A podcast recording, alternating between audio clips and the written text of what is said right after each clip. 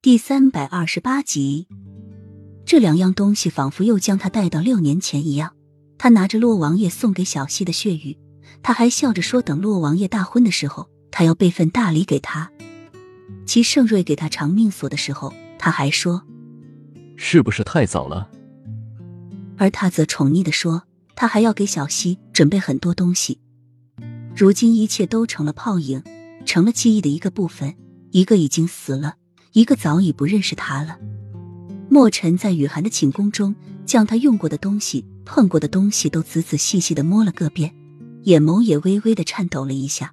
突然，一声轻微的脚步声传来，墨尘立时意识到有人来了，连忙拉着洛英打开窗户就要出去，但是洛英却想要将这两样东西带走，但是却又怕被齐盛瑞发现。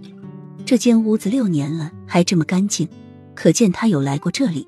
并且说不定对这里的一切都了如指掌，让他发现这里被人动过，他一定会牵累看守妃宫的侍卫。洛英只得将这两样东西放回原处，却没有想到外面的脚步声更近了，立即到了门口。要是这时出现，一定会被发现。墨尘只好将窗户拉上，带着洛英躲到了床底下。刚躲好，一双明黄色的靴子就从门外走了进来，不用猜也知道来人是谁。雕龙刻凤的红木柜子上的拉环轻轻的摇动，齐盛瑞一双阴冷的眸光轻轻的落在上面，嘴角轻轻的弯起一丝不易察觉的弧度，牵扯着嘴角旁被烧毁的皮肤。明黄色的靴子停在梳妆台旁，阴冷的眸光更加阴沉的在整个寝殿中扫视了一遍，随后拿起梳妆台上的一支珠钗放在眼前细细的打量，氛围一下子沉寂了下去。墨尘和洛英躲在床底下，一动都不敢动。这突然一下子安静下来，让洛英都能清晰的听到自己心跳的声音，甚至都不敢呼吸了。